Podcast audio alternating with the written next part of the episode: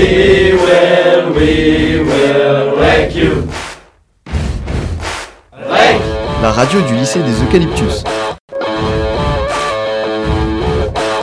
En quoi les femmes sont-elles victimes de discrimination dans le monde du travail? Effectivement, dès l'embauche, les femmes sont sous-représentées. Par exemple, seulement 47% d'entre elles possèdent un emploi de type cadre, contre 67% des hommes.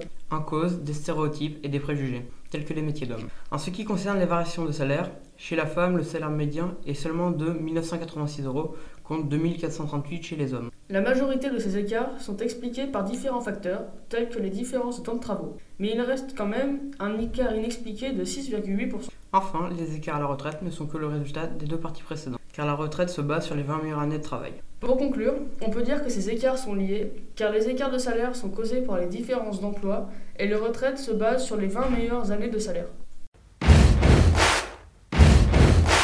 We will, we will wreck you. Wreck. La radio du lycée des Eucalyptus.